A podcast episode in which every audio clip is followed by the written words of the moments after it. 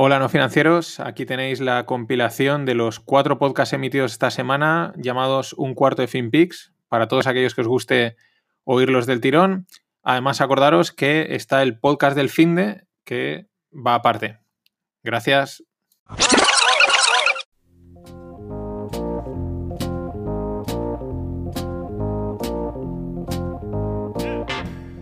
Empieza un cuarto de, el podcast para estar al día de la actualidad en mercados, finanzas, startups, blockchain y lo que surja.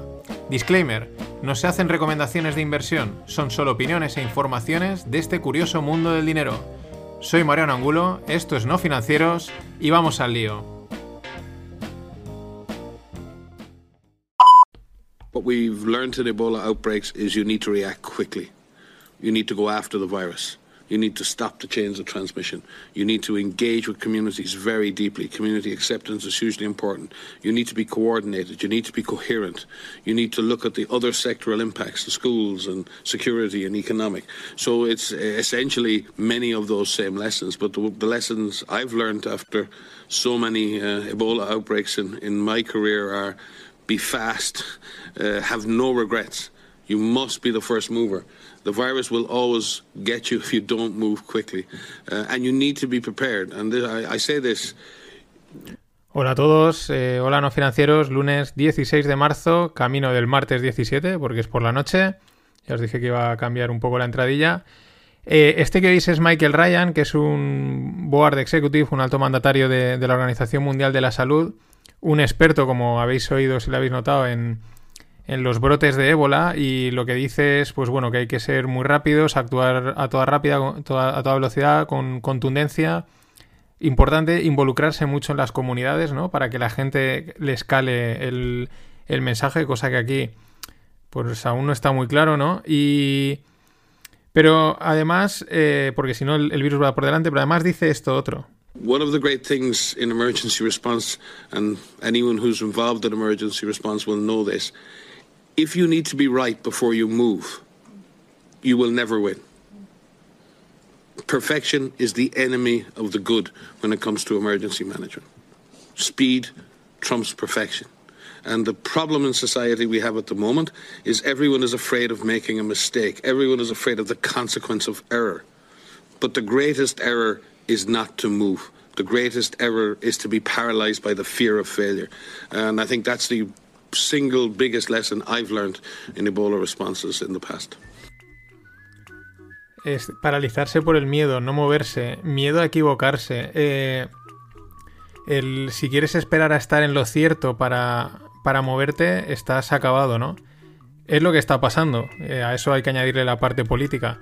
Pero esto también nos vale para el mundo de las inversiones a veces, ¿no? El, el quedarse paralizado, el no saberse mover, a veces es, es lo peor. Eh, bueno, esto es un vídeo de hace unos días, pero bueno, apunta al, a que pues esto no, esto hay que ser muy contundente y que si te equivocas, pues es mejor equivocarte, pero haber, haber tomado decisiones hacia adelante. Eh, parece que la gente, bueno, aún queda alguno por ahí que no se entera. El tema es, el tema es que es una cosa curiosa porque he visto, había un, una persona en Twitter que lo comentaba y, y, y yo creo que tiene razón en, porque esta gente que no se entera es que hay gente que está muy desconectada del mundo. O sea, hay veces que cuando hay gente que pregunta y dice, no, no me he enterado. Y ahora se está demostrando que aparte que vivan un poco la suya, que es que mm, la verdad, eh, hay gente que no se entera, que no está nada conectada, no digo en redes o no sé qué prensa ve, pero mm, me lo creo. Ahora os voy a contar una historia de, de, dos, de dos Homo sapiens del Paleolítico. Uno se llamaba Feliciano, que era optimista y despreocupado, ¿no? Y el otro es uno que se llama Palomino, que es pesimista y asustadizo. Eh, y los dos, pues, están en un entorno, pues bueno, en el paleolítico, ¿no? Pues un entorno peligroso en el que pues hay muchos, eh, muchos enemigos, ¿no? Muchos animales al acecho, hay muchos peligros alrededor. Y pues por lo tanto ambos pues se enfrentan a la incertidumbre absoluta de su entorno. Eh, Feliciano, como os he dicho, que es optimista y despreocupado, pues utiliza un enfoque racional, analiza toda la información que tiene y toma decisiones. Palomino, pues se mueve emocionalmente, prioriza el instinto, ¿no? Eh, no pienso y actúo. Y pues bueno, de repente hay un ruido sospechoso y entonces Feliciano enseguida activa su lado racional del cerebro, el Kahneman diría el lado 2 del cerebro, y empieza a analizar, ¿no? Empieza a analizar si ese ruido era un, depredador, ¿no? Entonces no gasta energías, así le da un porcentaje bajo de que sea un depredador y se queda quieto. Por el otro lado, Palomino ni piensa, arranca a correr y fuera, o sea, y se larga, ¿no? Eh, al final el causante del ruido es un pajarito y entonces, pues Feliciano, que está controlando totalmente la situación, eh, se ríe de, de Palomino pero hay un día en el que deja de reírse. ¿Por qué? Porque se lo ha comido un tigre. Hoy tenemos el ADN de Palomino. Esta es la entrada a la newsletter que ha enviado eh, Joan Tubau del programa que tiene de formación eh, de carrera profesional Cardinal. Eh, el resto de la newsletter pues sigue un poco en la línea. Es la que os comenté justo hace una semana que decía Taleb. De hecho, Tubau es un gran seguidor de Taleb y, esta, newsletter está inspirada en ella. Pero es un poco esa la idea y tiene que ver también mucho con, el vídeo de antes, ¿no? esa reacción casi rápida e instintiva y al final ha sobrevivido pues el, quizás el miedoso y el analítico no ha sobrevivido tanto, ¿no? Y eso tenemos que tenerlo en cuenta que está en nuestro, en nuestro ADN. Eh, alguna cosilla así del coronavirus, alguna, alguna visión personal. Las cosas al final, eh, esto va yo creo que cada vez va a haber más miedo en la gente, más que nada por dos razones, el miedo sanitario y el miedo económico, está claro, y luego el encierro este, pues que va a afectar.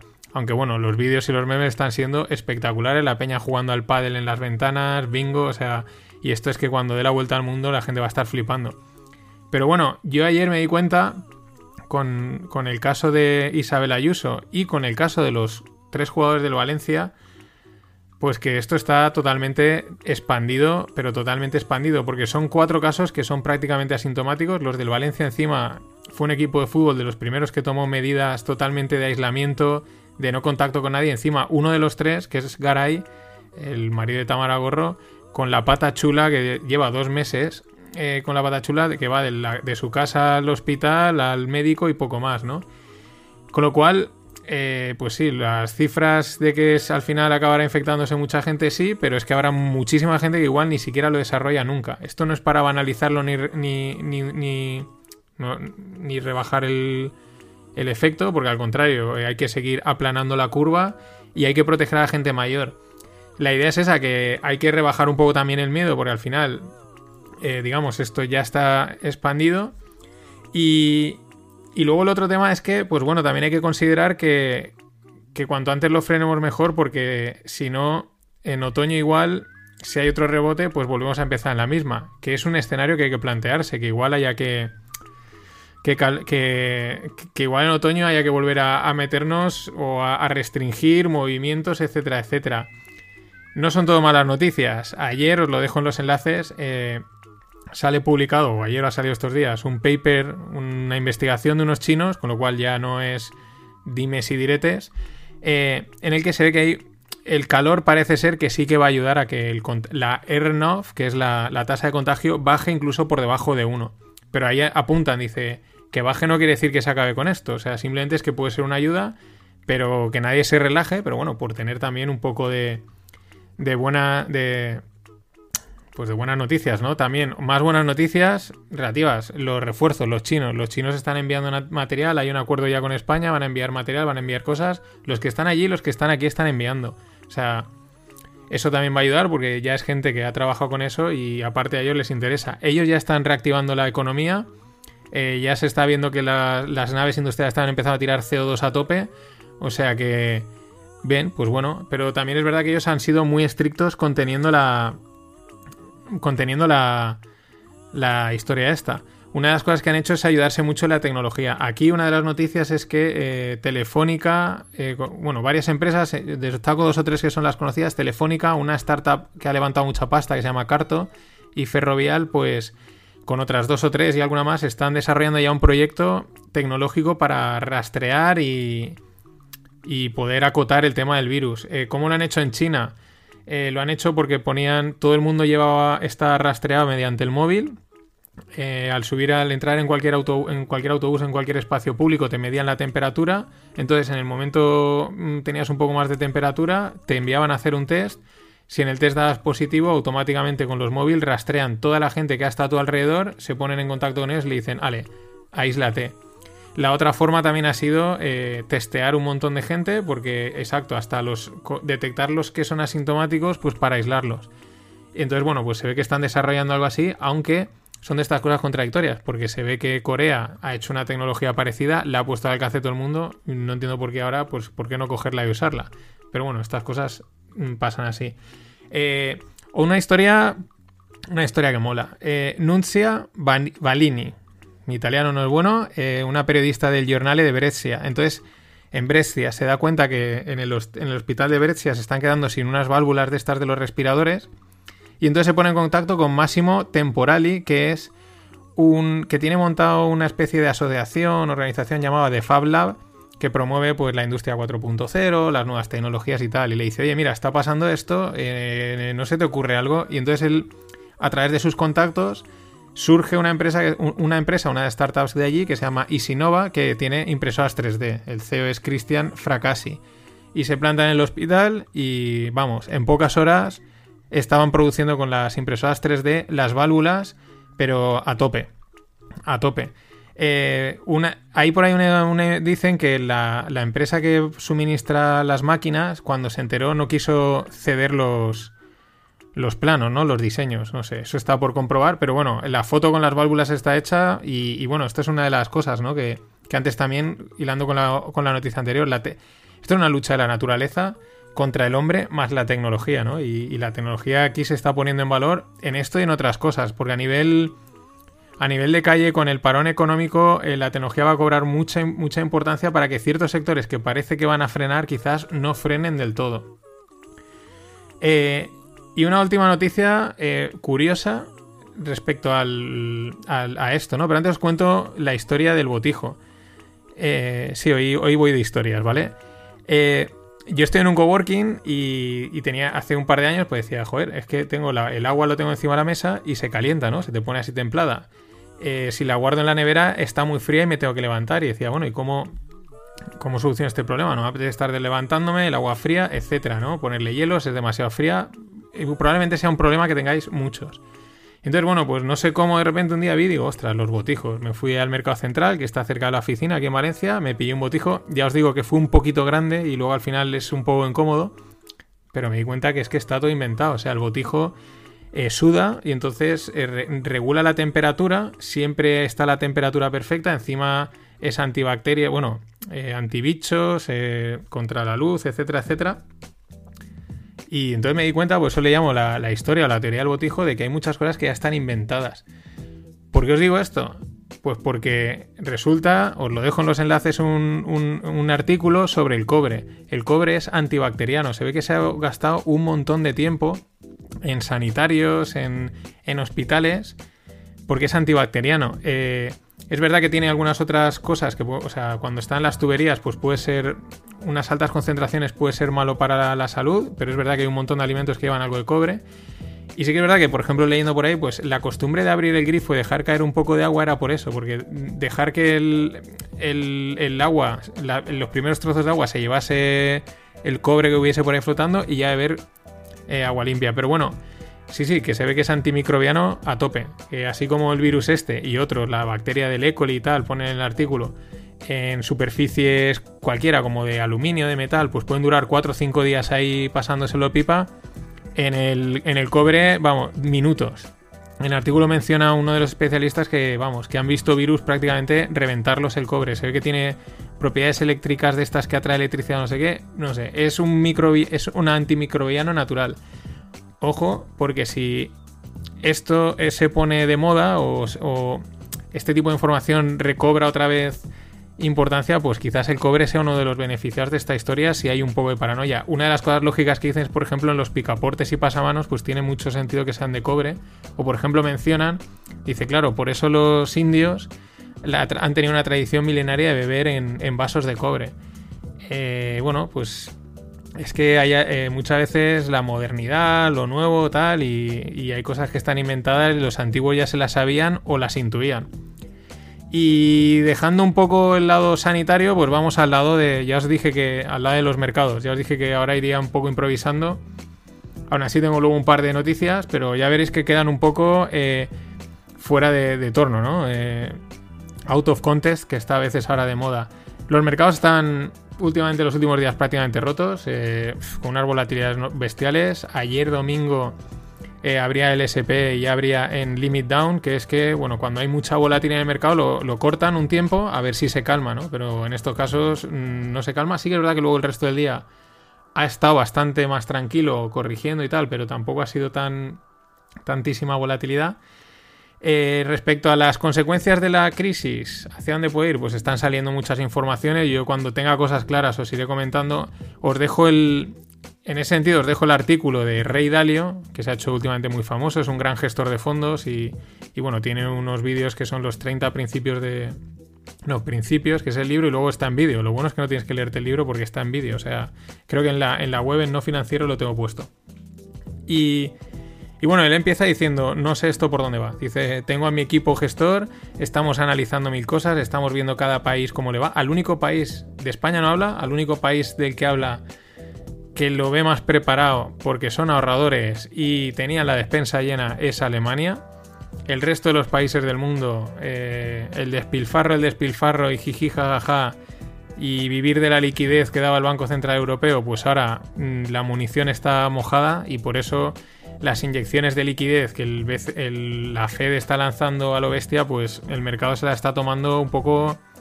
Bueno, no están teniendo el impacto que ellos esperaban. Pero bueno, él de entrada lo dice, dice, no tengo muy claro esto por dónde va, no tengo muy claras las consecuencias, hace un análisis, pero que están trabajando en ello, o sea, gente top y gente que, que su futuro está en averiguar esto hacia dónde va a salir, no tiene muy claro, así que como hay demasiadas historias, pues conforme vayan saliendo, sí que es os las iré contando. Sí que es verdad que están saliendo un montón de ERTES, de, eh, me parece normal.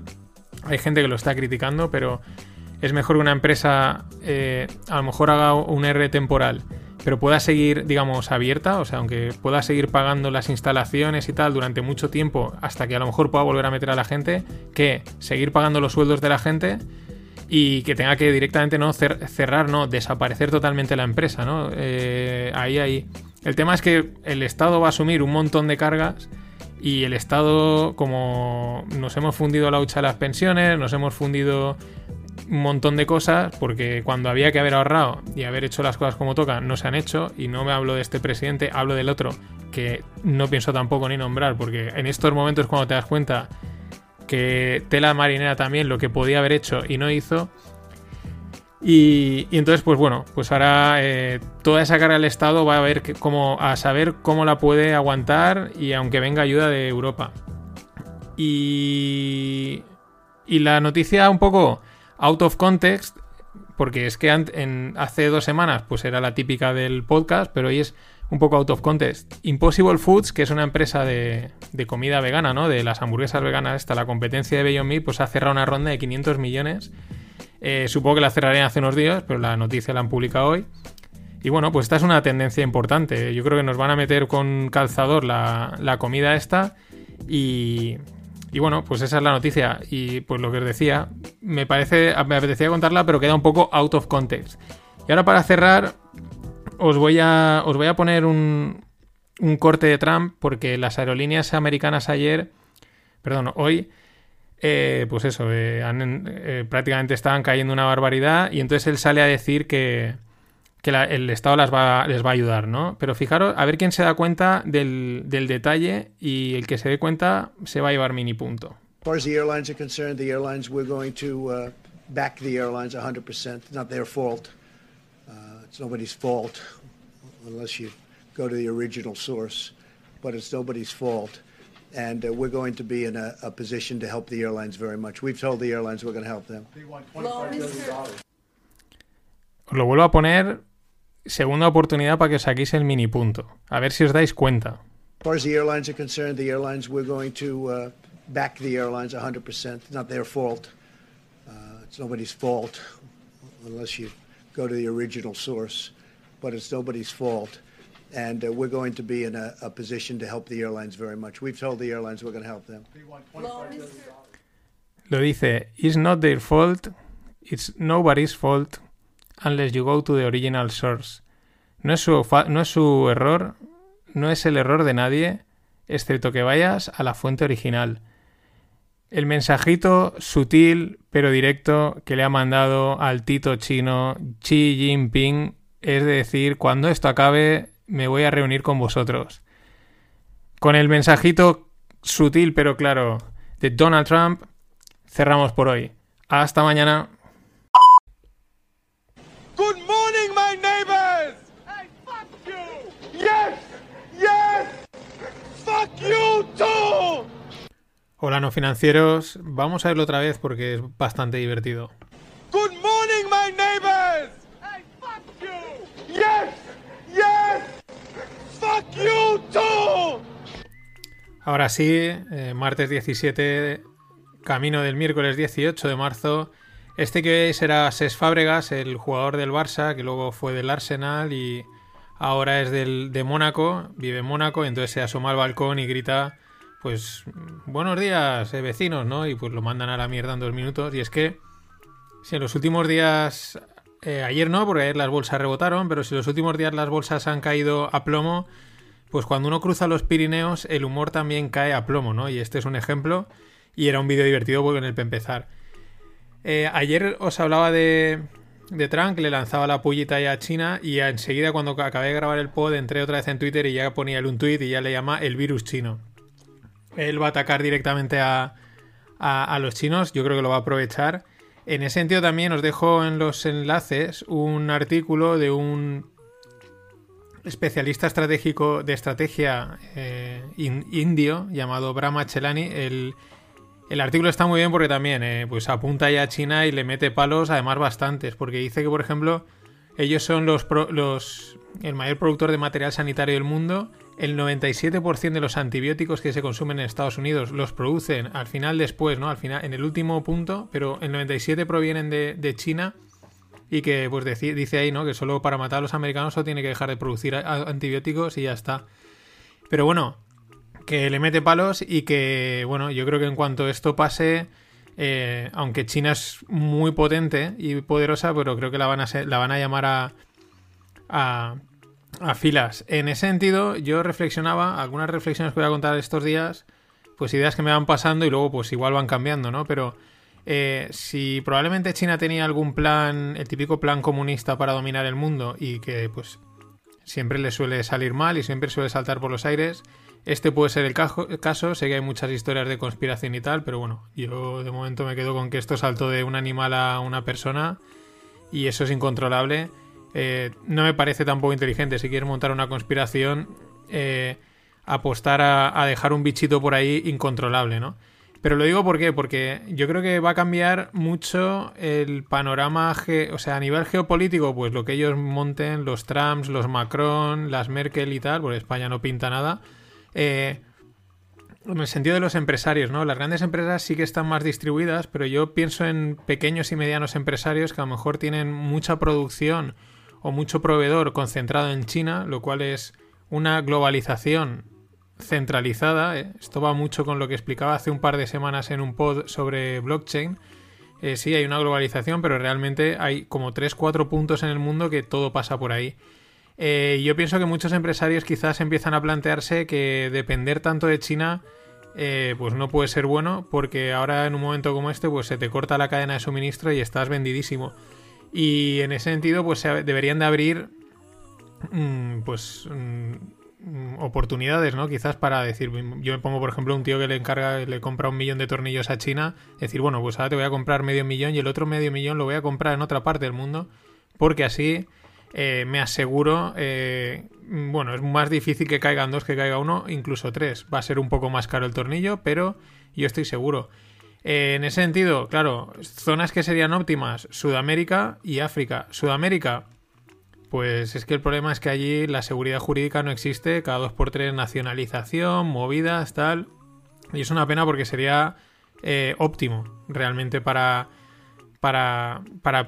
Además, este tipo de cosas de inversiones ayudan a desarrollar. Y el otro sería África, sin ninguna duda. En África hay, hay una variedad de, país- de países muy dispar. Hay algunos que no puedes, vamos, mejor ni acercarte porque las cosas están muy jodidas en todos los sentidos. Pero luego hay otros que están ahí callados que, oye, que, podrían ser perfectamente, pues podrían empezar a, coger ciertas fábricas de producción y estaría bastante bien. Pero bueno, yo creo que no es una tesis o una hipótesis descabellada que eso, ¿no? que muchos empresarios empiecen a decir no podemos depender tanto de China, lo cual es un palazo para China en el medio y largo plazo. Eh, Estados Unidos, ¿no? Ayer empezaron a salir medidas ya de que, pues bueno, para, para el primer tramo de la crisis. Eh, Estados Unidos va a pagar eh, mil, quiere pagar cheques de unos mil dólares, entre 500 y mil dólares, a un montón de gente de su población. Ellos no ponen, no como aquí de los vulnerables, sino prácticamente a una gran mayoría de la gente de, de Estados Unidos.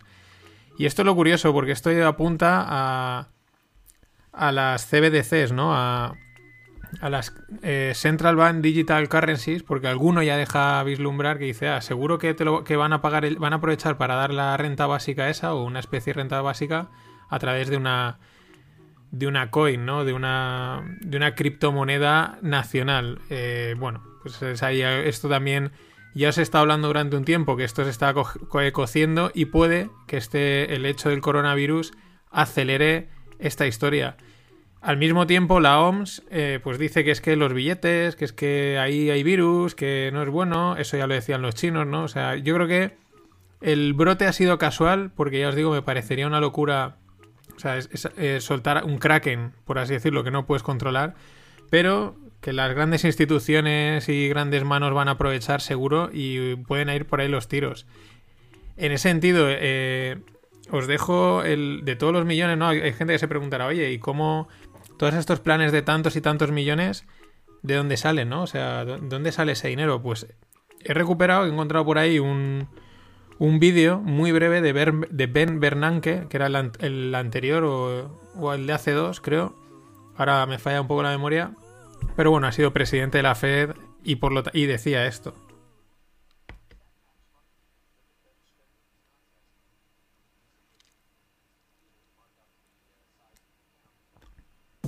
Ya lo habéis oído. ¿Es eso dinero que sale de los impuestos? Dice, no, no, es simplemente cogemos un ordenador, clic y, y, le damos.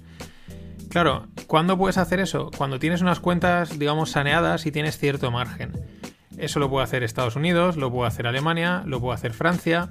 Y aún así, a nivel global, mmm, uno de los problemas que está habiendo en el mercado, un día ya cuando esté todo más desarrollado lo contaré, pero uno de los problemas es que ya se le ha dado muchas veces durante muchas crisis al botoncito del ordenador y el ordenador admite, pero el sistema parece que no lo admite y por eso hay unos desajustes en mercado entre deuda global y liquidez enormes.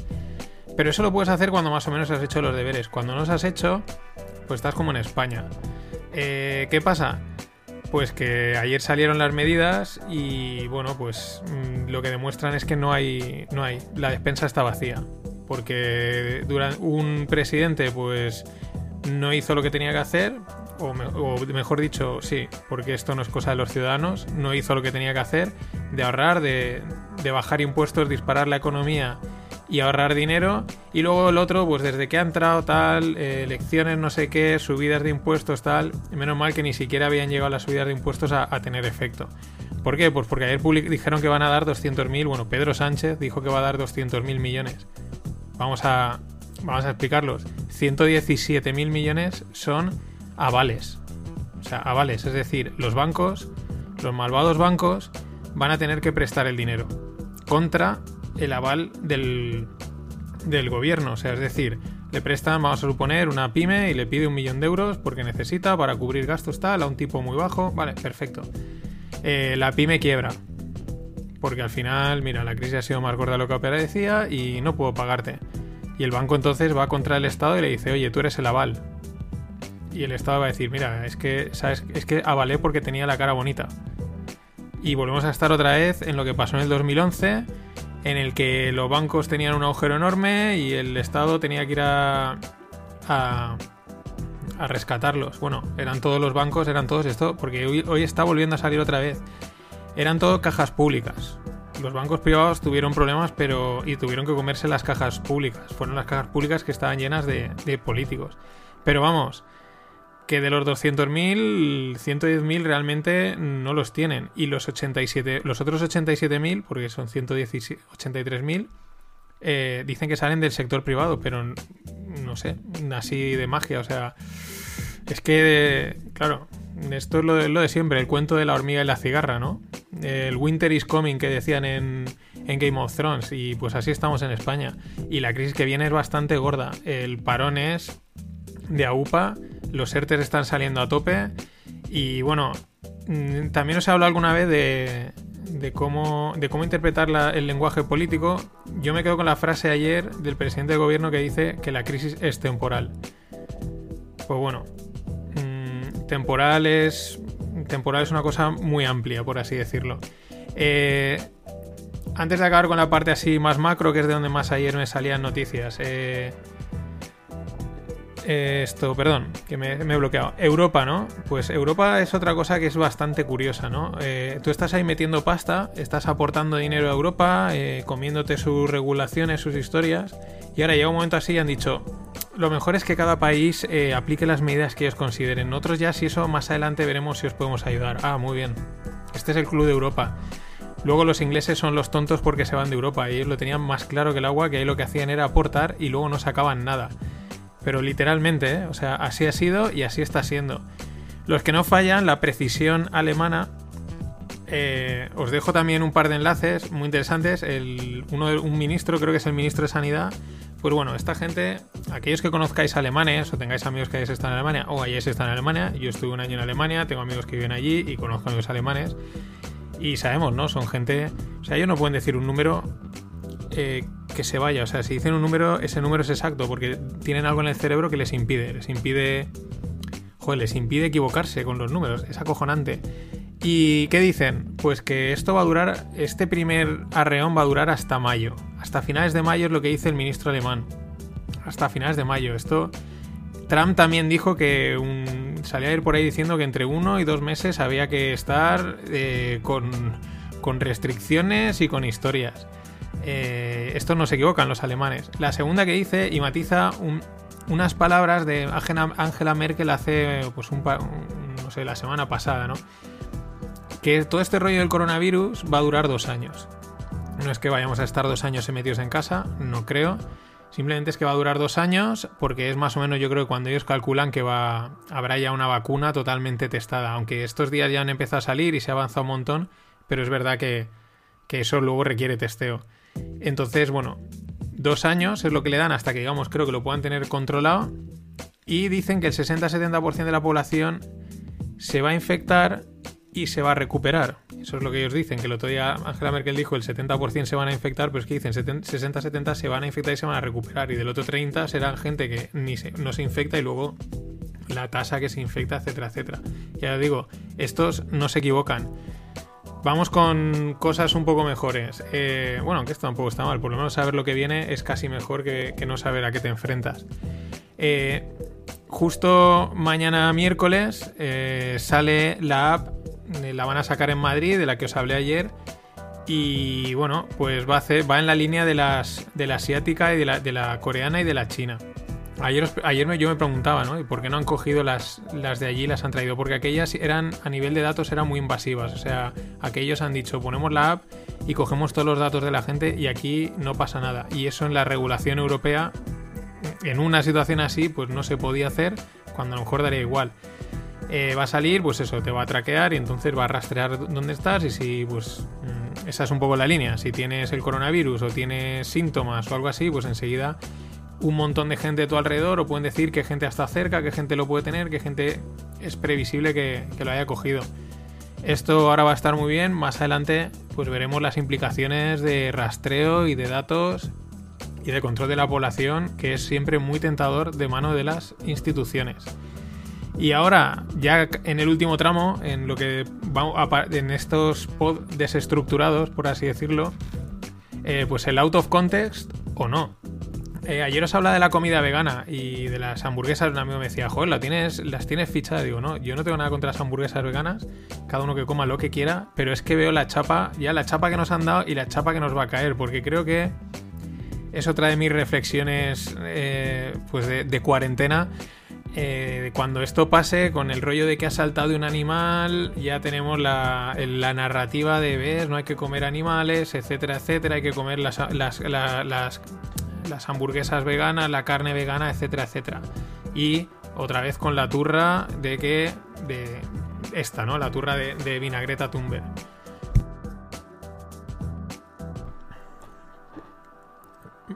Vale. No, que me, eh, he estornudado. Perdonad. Eh, vale, eh, otra empresa que está también out of context o no. Una empresa austríaca llamada eh, Refurbed eh, de Viena. Han levantado 17 millones de euros, ah, pero pu- publicado ayer. ¿Y a qué hacen? Pues como bien dice, es de. de. De refurbishing, de reacondicionamiento, perdón, de material de portátiles, de portátiles, ordenadores, etcétera, etcétera. En muchas, pues si compráis en PC componentes en Amazon, pues siempre está el, el reacondicionado, que es un poquito más barato, porque alguien lo ha devuelto, tiene algún pequeño defecto. Yo he comprado bastantes cosas así y mm, no me arrepiento, te ahorras proporcionalmente pues un 15, un 20, un 30%, vale la pena. Entra a la página de Refurbed y tenéis Apples de diferentes, el MacBook, el no sé qué, 200, 300 euros más barato. ¿Y por qué decía out of context o no? Porque claro, si entramos en un, bueno, si entramos en una recesión en la que no va a haber pasta para gastar y va a haber que ahorrar, pues quizás eh, tiene mucho sentido en vez de comprarte un portátil de primera, pues buscar algo ahí reacondicionado que te pueda dar, que te pueda dar solución. Por eso, ojo. Y bueno, es que ya tienen 150.000 clientes entre Austria, Alemania, Italia y Polonia. O sea, refurbed.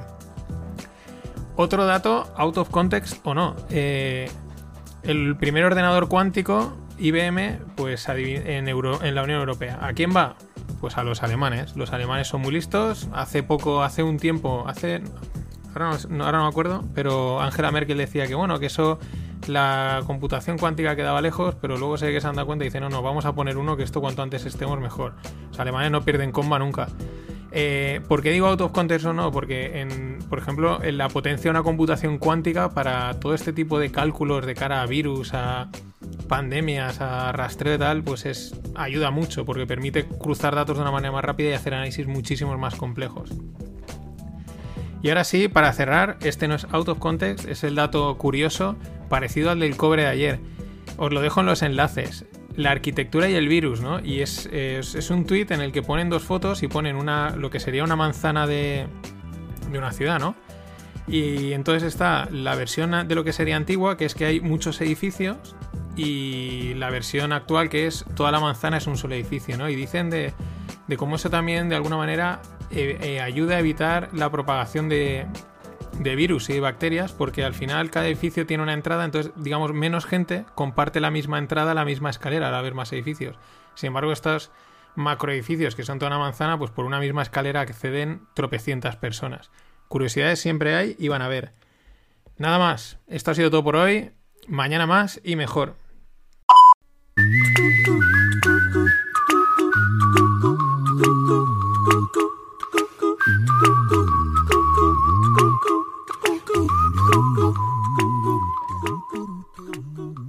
Hola a todos, eh, miércoles 18 por la noche, camino del jueves 19. Eh, mañana es fiesta, aunque hay gente que no va a hacer fiesta, eh, es una fiesta rara. Bueno, ayer, sobre todo ayer por la noche y a primera hora, ¿no? Pues empezaba a salir, pues bueno, la gente tiene muchas esperanzas, mm, hay que bajarlas también un poco porque salió, todo el mundo se vino muy arriba con la vacuna de China, tal, que si China tiene una vacuna, que si no sé quién tiene una vacuna. La realidad es que eso pues sí, está avanzado. Ya lo comenté en el podcast del fin del experto este Michael Osterholm decía, yo en una noche podemos tener una vacuna, pero el problema es probarla en la gente y, que se pueda utilizar. Entonces, yo por ahí la verdad es que, aunque sea duro, tampoco me no tendría mucha esperanza. Yo creo que cuadran, más o menos dicen unos 18 meses, que cuadra bastante con, con lo que. con la previsión del gobierno alemán. Eh, sí que, por ejemplo, es muy interesante. eh, lo que pasa es que me lo pasaron por WhatsApp y no, no lo puedo poner en los links, pero se están probando otros fármacos, ¿no? Que ya están en la calle, que ya están en funcionamiento. Y, bueno, pues parece que hay algunos que están funcionando, eh, pues bueno, en diferentes hospitales, no solo de España, de no del mundo, pues al final, oye, pues prueba con esto, prueba con esto, y evidente, por estadística de todos los fármacos que hay, pues seguro que alguno tiene que tener algún efecto positivo sobre el tal. Y eso sí que es un remedio, digamos, mm, inmediato, ¿no? Eso es el lado bueno. Eh, respecto a China, pues ayer llegó un cargamento de China de mascarillas y de tal. Se ve que de Jack que es el de Alibaba.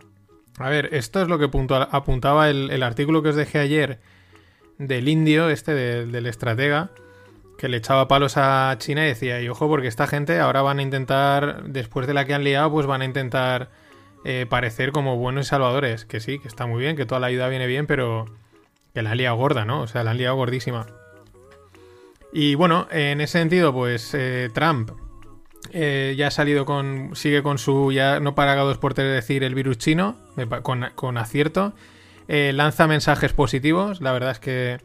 pues bueno, el tío se ha dado cuenta y bueno, que si esto es una batalla, vamos a ganarla, etcétera, etcétera uno se pasa de positivo porque hace lo mismo que nuestro presidente y dice que esto va, la, crisis va a ser rápida.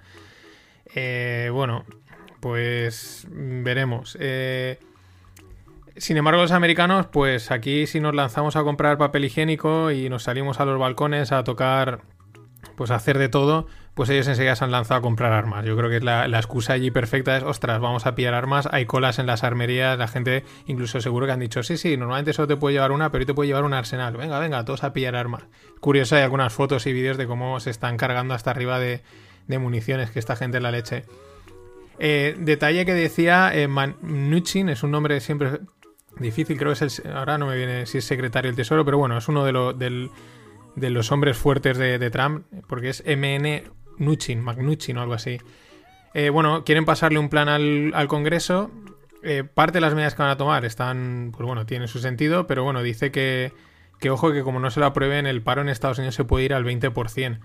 Sea exagerado o no, pues si el paro en Estados Unidos se va al 20%, aquí en España mm, nos vamos a un 40 o un 50 eh, fácilmente. Eh, si no, pues eh, salía, creo que era un, informe de Goldman Sachs o uno de estos grandes bancos diciendo que estiman un 6,5-7% de paro que se va a ir a Estados Unidos, el doble de lo que tienen ahora. Así que en España, pues podemos hacer números porque, bueno, por lo menos eh, puede que sea el doble en el peor de los casos, ¿no? O por ahí estaremos. Si luego todo es mejor, pues oye, mejor, pero más vale estar preparados para lo peor en vez de pensarnos que esto va a pasar nada. El plan de ayer, más, más el plan de, de aquí de España. El problema es que los 100.000 euros de avales, pues hay gente que dice esto es otra vez lo del 2008-2011. Luego los bancos se quedarán con una mano delante y otra detrás con pérdidas y habrá que rescatarlos. Eh, bueno, pues eso es lo que os contaba ayer. Pero bueno, y, luego un detalle que ha salido también por ahí, eh, el tema es con el, uno de los inconvenientes del estado de alarma, que evidentemente había que decretarlo, es que tienes la, eso de requisar cualquier cosa, ¿no? Cualquier...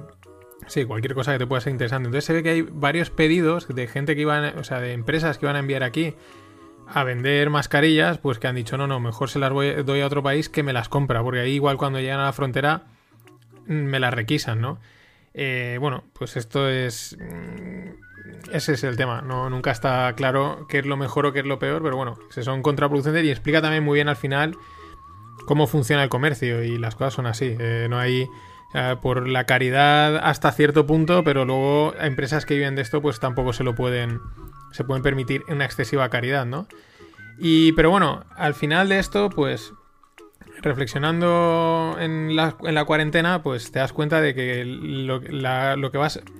¿Quién va a sacarnos de esto? Pues primero los ciudadanos, empezando por los sanitarios, y luego pues las empresas.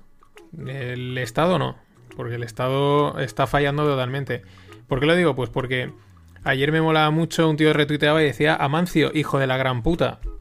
Y lo decía, ¿por qué? Pues porque Inditex es un pedazo de empresa súper saneada, muy seria. Eh, tienen probablemente uno de los mejores directivos del mundo, que se llama Pablo Isla, pero sin ninguna duda no, no, es, una alabanza barata, es probablemente uno de los mejores directivos que hay en el mundo.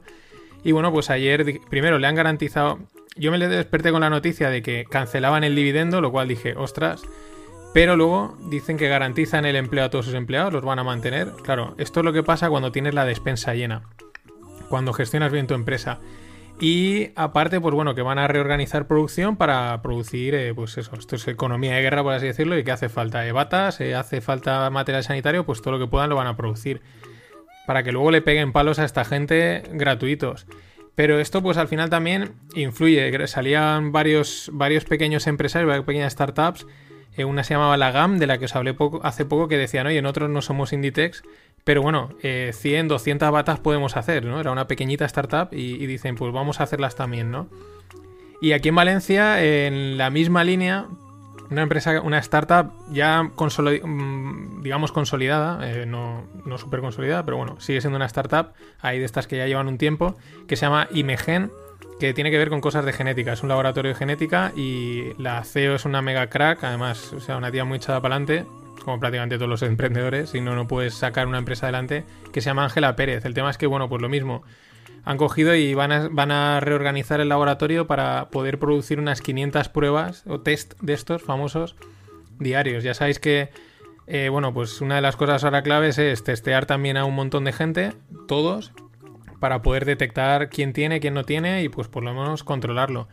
Eh, porque claro, al final es lo que leía por ahí de pasada, eh, no sé dónde, pero es lo que decían, dicen, hasta que hasta que esto no esté totalmente controlado, eh, mm, eh, hasta que no esté totalmente controlado, o sea, hasta que no haya ninguna persona en el mundo que no lo tenga o esté controlada, esto no está controlado. O sea, me estoy ahora liando, pero... Eh, quiero decir que solo hemos visto que solo con que haya una persona en la otra parte del mundo que lo tenga, lo puede transmitir rápidamente a cualquier otra, a cualquier otra parte del mundo. Por eso calma. Es mientras estoy hablando, me he acordado que tengo que buscar ahora un artículo del MIT que lo he perdido y si no mañana lo paso, que decía que nada va a ser igual, ¿no? Y cuenta un poco sus estimaciones de que, pues bueno, esto puede durar eso. Hablan también de los 18 meses para la vacuna, de que esto puede durar unos dos años o que puede cambiar porque quizás tendremos que acostumbrarnos a, restricciones, a que en cualquier momento que haya un pequeño brote, cerrar fronteras, tomar muchas medidas restrictivas. Y, luego hablaban también de una forma muy interesante, igual que pasa en Madrid con la, con la contaminación, ¿no? Que cuando se marca un nivel de contaminación dicen, bueno, pues hoy la mitad no circula en la mitad, sino pues planteaban en ese artículo del MIT algo parecido, ¿no? Que quizás hasta que esto esté totalmente controlado van a haber unos indicadores de decir, señores, eh, mm, están saliendo demasiados y nos saturan las urgencias, así que eh, medidas restrictivas, ¿no? A ver si lo puedo encontrar y, ahora cuando acabe os lo pongo y si no mañana en, el, en los de mañana, en los links os lo pongo. Eh, y eso, eh, pues eso, que las empresas pequeñas, medianas, grandes y los ciudadanos somos los que van a sacar esto. No, hay que confiar en nadie más, no, bastamos nosotros solos. Eh, cositas de mercados, porque los mercados siguen a su marcha, hay bastante movida. ayer fueron muy bien, el típico rebote, al final no pueden estar cayendo todos los días. hoy, pues ya han vuelto otra vez a las andadas. dos veces el limit down en el. Dos veces el limit. Perdona, Vale. Ahora, disculpad. Dos veces el limit down del SP500, es decir, eh, cae más de un 7% y lo paran. Empiezan a salir, yo los llevo yendo ya desde hace una semana, rumores de que van a cerrar los mercados y, no paran de salir altos mandatarios. Estoy hablando siempre de Estados Unidos. No, no, no los vamos a cerrar, no se pueden cerrar. Pero cuando el río suena, agua lleva. No sé si será bueno o no, pero vamos, que eso es muy probable que pase. Eh, cosa curiosa de mercados, ¿no? Que yo la verdad es que nunca no había caído en este detalle. Las empresas que cotizan muchas veces eh, con el dinero que ganan, aparte de distribuirlo en dividendos, accionistas, eh, cosas, bueno, cosas de la empresa o provisionar, hacen buybacks o recompra de acciones, ¿no? Dicen, oye, pues me compro mis propias acciones, ¿no? Invierto en mí mismo, ¿no? claro, eso siempre se, les ha criticado porque es una manera de, intentar subir el precio de tu propia acción o eh, reduces el número de acciones que hay en el mercado y entonces por lo tanto el precio sube. Bueno, esto son cosas de, gestión de altas empresas que también lo hacen para estar contentos con los accionistas, con el consejo de administración. ¿Qué pasa? Que ahora te viene una caída y dinero que era beneficio lo has reinvertido en acciones en tu propia empresa, que ahora, por ejemplo, las de Boeing o la de, esta, la de esas están desplomando más de un 50 o un 60% o por ahí, una barbaridad. Ya caen tanto que ya pierdo el orden. Y claro, mm, pues es una movida, es una movida bastante gorda la que tienen estas empresas, eh, sobre todo cuando han dedicado demasiado dinero a, a estos menesteres. En otro orden, eh, bueno, ha salido Buffett a hablar y dice que bueno, Buffett siempre dice cosas interesantes, es un tío que como no está casado con nadie y como es un señor mayor, pues dice lo que piensa y no suele equivocarse. Dice que a él no le da miedo el mercado, dice que en el 2008 fue peor, que él no lo ve tan, tan, tan mal eh, y sin embargo el mercado tiene una pinta malísima. Pero bueno, yo es que este tío, la verdad, tiene más de 70 años de experiencia en bolsa, eh, sabe de qué habla Y por ejemplo dice que los tipos de interés negativos, dice sí, son raros, pero que bueno, mm, que tampoco le preocupan demasiado. Eh, lo que sí que le preocupa, y él lo dice, es que, bueno, esta es una de sus grandes frases, que de las miles que tiene, que hay algo más contagioso que un virus, que es el miedo. ¿no? Y, esto es, bueno, pues es, significativo de, también lo que pasa, lo que puede pasar, ¿no? Que quizás el, el miedo acabe siendo más contagioso que el, propio virus. Y, y, en esto, pues había una, un tuit bastante divertido que me ha hecho gracia que decía uno con el tema de los tipos de interés de los tipos de interés bajos que se han aplicado ahora para resolver todo, dice, bueno, pues ya tengo claro que si nos atacan los alienígenas, eh, lo resolveremos bajando los tipos de interés, ¿no? Un pues bueno, eh, la típica coña friki de economía. Y ahora voy a contar una historia, os dejo, este sí que el artículo lo tengo y está chulísima, pero chulísima, es la guerra del petróleo. No nos olvidemos, esto, el mercado empezó a caer con el coronavirus, pero la estocada empezó a tope con, la movida del petróleo, con que los saudíes dijeron que cada uno que van a bombardear, bueno, que van a inundar el mercado de petróleo. El tema es que tuvieron, y ahí está Rusia de por medio, los rusos siempre están metidos, están callados, pero están metidos en todos los fregados. El artículo explica perfectamente, está chulo de leer porque va contando es de Bloomberg y va contando un poco todos los tejemanejes, cómo se reunieron en Viena, pues un poco antes de que cayese el mercado. Eh, hasta ahora siempre habían habido reuniones y los, los saudíes, que se ve que la diplomacia la controlan mucho, evidentemente, son muchos años al cargo de la OPEP y de todo esto, pues pretendían pues eso, eh, oye, vamos a, a cortar un poco la producción para seguir manteniendo el precio tal, ¿no? Y se ve que el ruso dijo, no, mm, yo no voy a cortar producción, haz lo que te dé la gana. Por lo que cuenta el artículo, los saudíes realmente tampoco les venía nada mal. Y entonces, eh, pues el príncipe no sé qué, Bin Azman no sé cuántos, cuando salió dijo, a partir del 1 de abril que cada uno bombee al mercado lo que le dé la gana. Y es cuando em, vino la caída del 30% del petróleo. ¿Qué pasa? Que los saudíes pueden bombear petróleo, o sea, a partir de 3 dólares ellos ya ganan pasta. Entonces tienen un margen enorme. Eh, ¿Cuál es la otra ventaja? Pues bueno, intentar hacerle daño a sus a sus a los americanos, al de shale gas y al del fracking, pero aparte eh, intentar eh, retrasar el avance de las de las energías renovables, ¿no? Porque al final, oye, ostras, el petróleo tan barato no me compensa meterme a hacer molinos, parques e historias.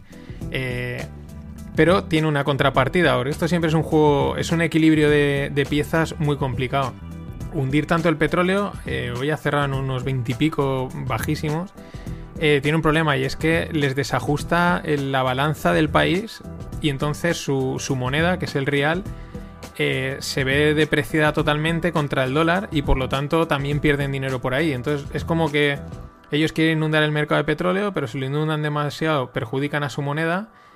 Y aparte es que se ve que como ven que puede que en un, aunque, aunque de tiempo haya una sustitución del petróleo paulatina, no va a ser inminente, pues dicen, oye, mira, eh, vamos a quitárnoslo cuanto antes de encima y encima teniendo margen. O sea, en el, en el artículo explican un poquito más esto, más desarrollado, pero vale la pena realmente leerlo y está muy chulo. La que estará encantada será Vinagreta Thunberg porque no hay aviones volando, no hay coches al final pues mira, eh, no, hay nada de CO2. No hay, la tía lo pedía, pues aquí lo tienes. Y nada, tres noticias out of context, ¿o no? Eh, bueno, el Sony tenía eh, pendiente presentar la Play 5 en el próximo congreso de no sé cuántos en San Francisco, pero lo, han adelantado a hoy. pues presentan la Play 5.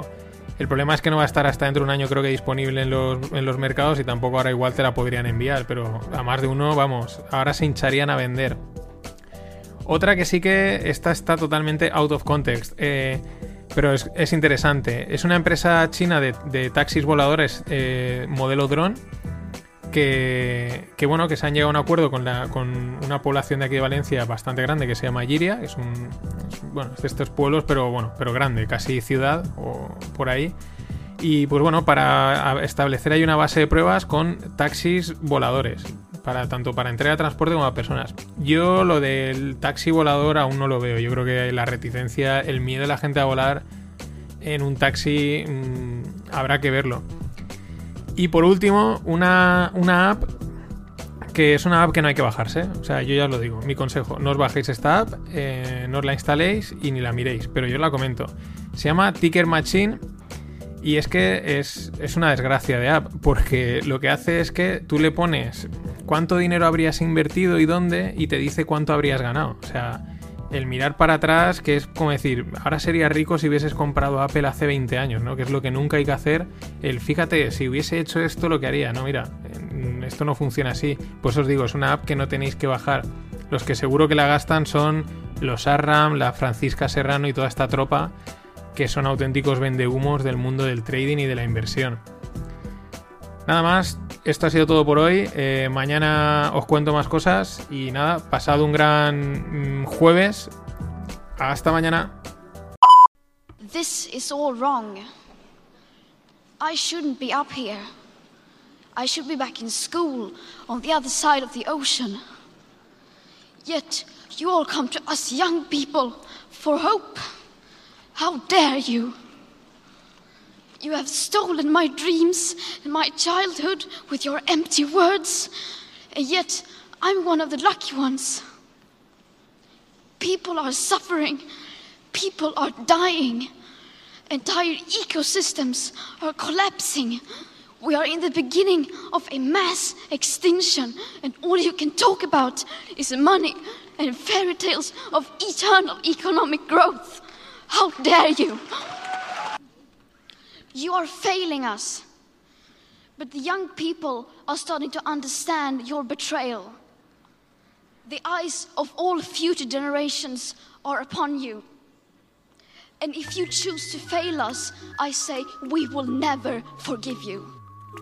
We will never forgive you, Greta, claro que no. Eh, hola a todos, hola no financieros. Jueves 19 por la noche, día de San José, festivo aquí en Valencia, festivo raro y en algunos otros sitios de España. Y camino del viernes 20. Mm, pues nada, esto es que el otro día alguien en, en, Twitter apuntaba a la emergencia climática y me vino la idea de, digo, voy a buscar el audio este. Y lo estaba viendo, estaba flipando por eso, porque hay un trozo que lo estaba viendo y te parece que está hablando del momento ahora, pero realmente no. Y es una distopia futurista, pasado futurista, muy rara. O sea, eh, es un ejemplo de la tectónica, ¿no? Del movimiento tectónico que está siendo esto del coronavirus y de cómo está poniendo las cosas donde en su sitio, ¿no? Y ahora mirándolo en perspectiva, ni emergencia climática ni emergencia de leches. Era toda una campaña, un movimiento que es que ahora lo ves en perspectiva y dices, pero ¿qué, hacía la gente loca siguiendo a a esta chiquilla en su momento y ahora que ha venido algo de verdad? Es que está, totalmente fuera de lugar, ¿no? Pese a que el mensaje, si lo dijese ahora mismo, funcionaría. Bueno, con una excepción. No es la gente mayor la que está matando a los niños, sino que son los jóvenes los que, si no van con cuidado, matan a los mayores. Lo digo porque en Estados Unidos están en el spring break ahí de fiesta todos, que es que es acojonante. Pero bueno, eh, más cosas curiosas y contradictorias con este tema del tema climático y que por eso las campañas estas mega mediáticas a nivel mundial hay que cogerlas con, calma. Eh, el artículo que os dejo en los enlaces, las bolsas estas de recicladas, ¿no? Las de ir a comprar. Pues ahora, claro, evidentemente el artículo dice es que esto también transmite el, coronavirus, ¿no? Y claro, ahora, ahora resulta que ahora otra vez es mejor las de plástico porque son más higiénicas y saldrán con este rollo. Eh, también es verdad que como el petróleo está a 20 pico dólares, aunque ya ha rebotado bastante, pues claro, más rentable, ¿no? La bolsita de plástico. Este juego siempre, o sea, este juego siempre está, independientemente de que sea mejor una cosa u otra, siempre hay ahí un, poco de juego, ¿no? Un poco de manipulación. Cosas más curiosas también, eh, la TSA, eh, la Transport Security Administration, la de los americanos, pues bueno, eh, ahora ya se puede volar con frasquitos de 350 mililitros. Hasta ahora solo se podía con los de 100, 100 mililitros, acordaros. Estaba claro que eso era, que era una patraña, o sea que puedes volar con un litro partido en 10 de mililitros. O sea, si es, si es un líquido peligroso, lo es en el formato que sea. Pues bueno, ahora dejan los 350 mililitros por aquello de, del, de la cosa este, del gel este higiénico y tal. Vamos, que en cuanto han cogido han dicho, sí, es que esto era una tontería, estábamos tomando el pelo. Es verdad que ahora esto está claro que va a cambiar cuando se recuperen las aerolíneas y el mundo. Que aparte de los mililitros, pues probablemente tendrás que presentar un certificado exhaustivo y un control de sanitario antes de subir un avión, segurísimo. en esa línea, relativamente, un poquito out of context o no, pues una startup finlandesa que se llama Oura, que ha cerrado una ronda de 28 millones, con Microsoft, Square y un par de compañías grandes más tecnológicas.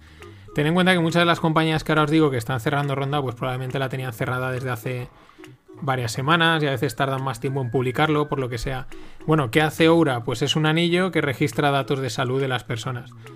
Eh, yo no me pondría un anillo ni de coña porque no, no, no, no sé, no, no soy de los anillos, pero me parece inteligente en el sentido, ya os dije una vez, esto es una cosa personal, ¿eh? yo de momento paso de comprarme una pulserita de estas de salud porque no me apetece estar todo el día viendo si tengo la tensión más alta, más baja, si el azúcar me ha subido no me ha subido, si tengo las proteínas bien o no.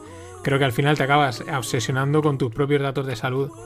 Y por eso me parece interesante, porque eso no quiere decir que no pueda tener su uso, el decir, oye, dame una pulserita, dame un cachivache, que lo lleve, que no me esté agobiando con los datos, pero que esté registrando datos y que luego pues pueda predecir pues, cosas de mi salud o ayudar en la medicina, ¿no? Por eso me parece interesante, excepto el modelo que es el anillo. Y otra cosa curiosa eh, relacionada con vuelos y esta historia es que se ha batido el récord del vuelo de mayor duración en la historia. Y ha sido de casualidad, como siempre pasa con estas cosas, que son las que molan. Es un vuelo que salía de, Papete, en Tahití, a, París. Eh, tenía que hacer escala en Nueva York, pero los americanos dicen que allí no para nadie y que siga. Y el vuelo pues sigue. Es también se lo debían de leer porque dicen que si no, normalmente las escalas, evidentemente, está todo totalmente planificado, eh, combustible, eh, etcétera. Y pues lo debían de tener planificado porque han podido tirar y llegar. Pero bueno, 15, 15 horas 45 de vuelo y 15.715 kilómetros. Mm, curioso. Eh, más cosas, cosas buenas. del, del, tema del coronavirus este, de ya dije ayer que la vacuna calma, que esto va para tiempo, pero en la India, ya os dije de los, eh, sí que, y he oído varios así, han probado una mezcla de, de medicamentos, cloronic, lopinavir, ritonavir y otro que no sé ni cómo, o sultanvir, bueno, como sean, que se ve que sí que tienen algún efecto. El cloronic este, hace poco también salió Elon Musk, el de Tesla, diciendo que la gente no tenía que preocuparse por el coronavirus, que había cloronic de este. Se ve que el tío ya lo tiene claro o alguien lo ha investigado. Eh, tampoco es que sea total que lo, mate, pero o sea, que decir que acabe con él, pero probablemente pues lo palie. En ese sentido, estos últimos días ha salido un médico, un investigador español, Oriol, Oriol Micha, que ponía, le, daba palos al gobierno, le, apuntaba a negligencia por parte del gobierno, lo cual yo creo que, que está bastante claro. Luego, pues los tribunales dirán lo que dirán o lo que sea. Pero se ve que ellos han probado una. Un, es que el nombre es rarísimo. Cloroprofilaxis o algo así. Que es como un tratamiento de malaria. Y entonces se ve que sí que tiene efecto en el sentido de que evita el contagio. No es que palie a lo mejor la enfermedad excesivamente, pero eh, te evita el, el, que a lo mejor luego tú, tú seas contagioso. En ese sentido, Bayer va a donar 3 millones de pastillas, les ha donado a los americanos, eh, que son para el tratamiento de la malaria. O sea, ya os lo dije ayer, que se ve que, eh, pues bueno, mm, evidentemente de todos los medicamentos que hay en el mundo que están gastando, alguno tendrá que hacer algo contra, contra alguna cosa buena tendrán que tener, ¿no? Si no, eh, al final, mal.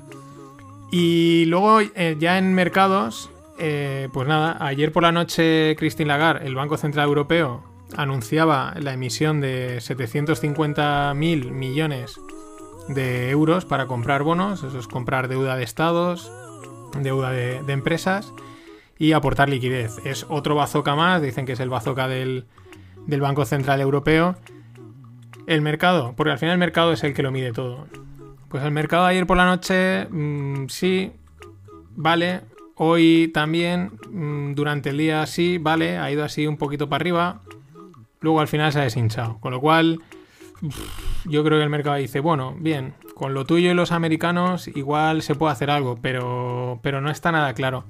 En, esa línea me mola mucho la entrevista que os dejo en los enlaces de 6 minutitos de Elerian, ahora os explico quién es.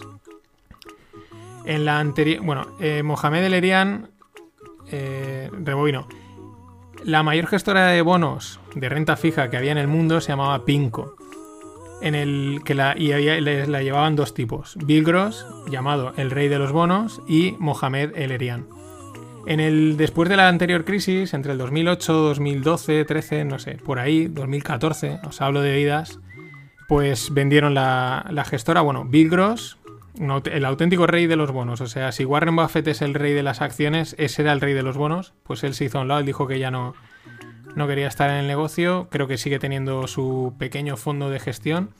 Tiene una carta escrita que cuando los mercados, cuando se cumpla su profecía, aunque ya está medio medio, pues os la contaré. Y entonces se hizo a un lado, Mohamed El Erian se quedó al mando de Pimco y la vendieron luego a, a Allianz. Allianz, la de la aseguradora, que también tiene una línea de gestión. ¿Por qué os cuento todo este rollo? Porque esta gente, los bonos son donde se ve un montón de cosas. Porque el bono al final es un, es un pago, o sea, es una deuda y es una promesa de pago. En pocas palabras, eh, si es una promesa de pago no hay, no hay incertidumbre, entre comillas. Eh, y a la hora de analizar un país o una empresa, nos podemos meter en análisis muy complicados, que los hay, pero por resumirlo, pues podemos decir, oye, ¿cuánto ingresas? ¿Cuánto te gastas? Y luego de la parte que te gastas, ¿cuánto es de deuda?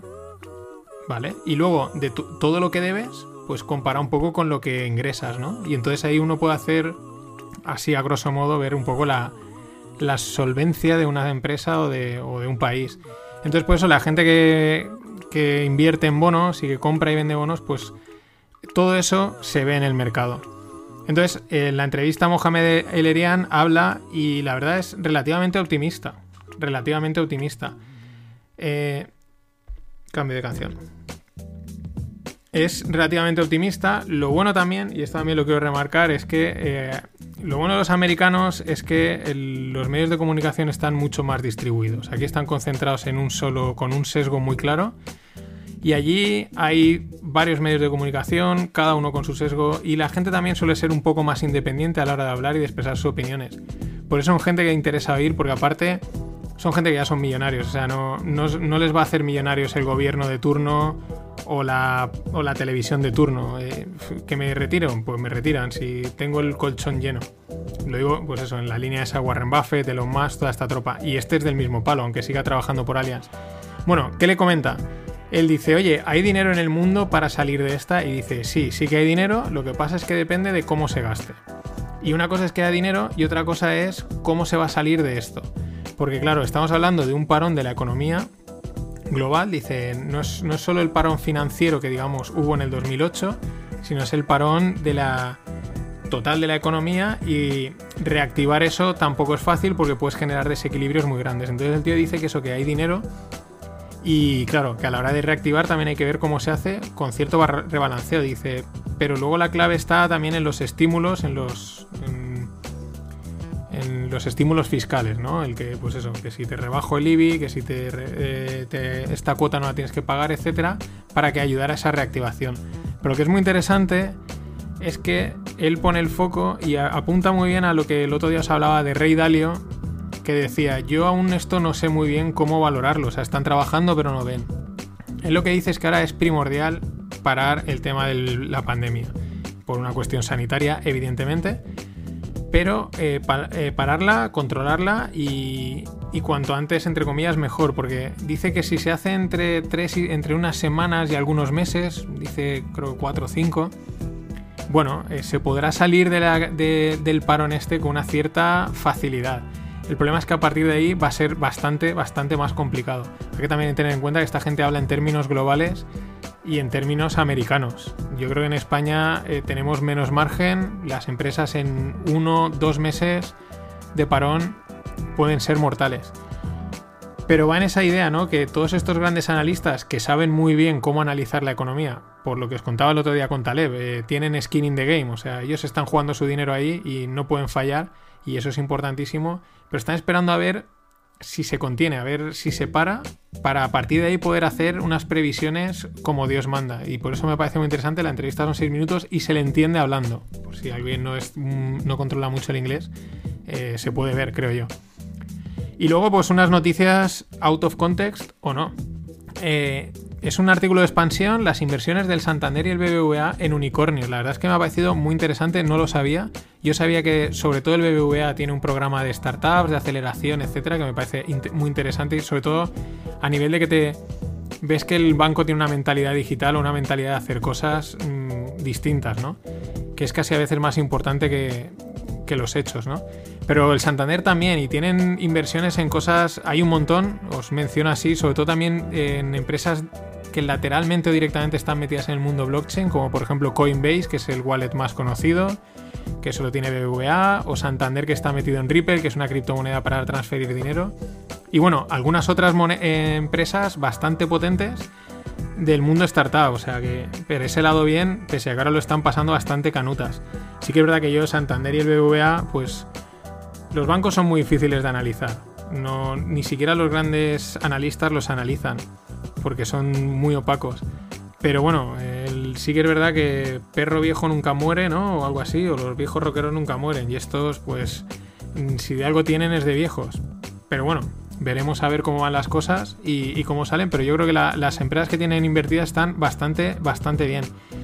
Y luego, otra que está así que es Microsoft compra eh, NPM para integrarlo con GitHub. Ahora os explico. ¿Qué es NPM? NPM es una plataforma desarrollado, de desarrollo en JavaScript para Node.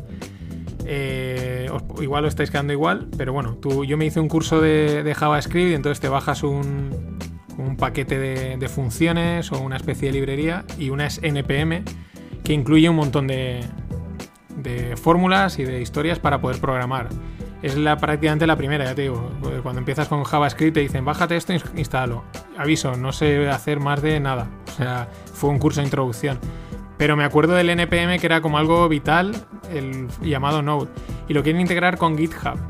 GitHub, GitHub, perdón, sí que os sonará más y si a veces en las páginas web veis abajo cuando salen las redes sociales es el simbolito ese que sale como un gatito, eso es GitHub, es un repositorio.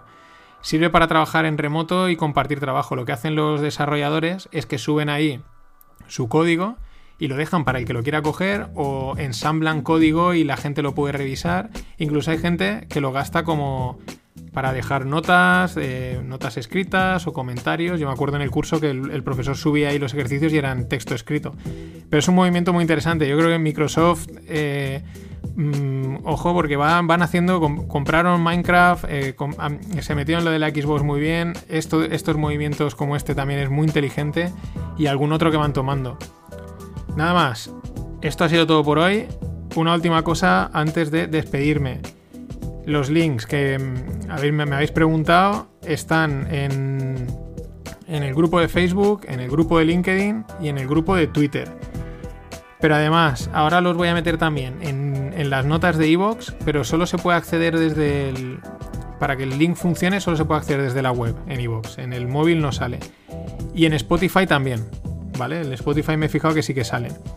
Y el detalle es que al final veréis que hay un, link que pone message, eh, voice message, por si queréis enviar notas de voz para el programa del fin de.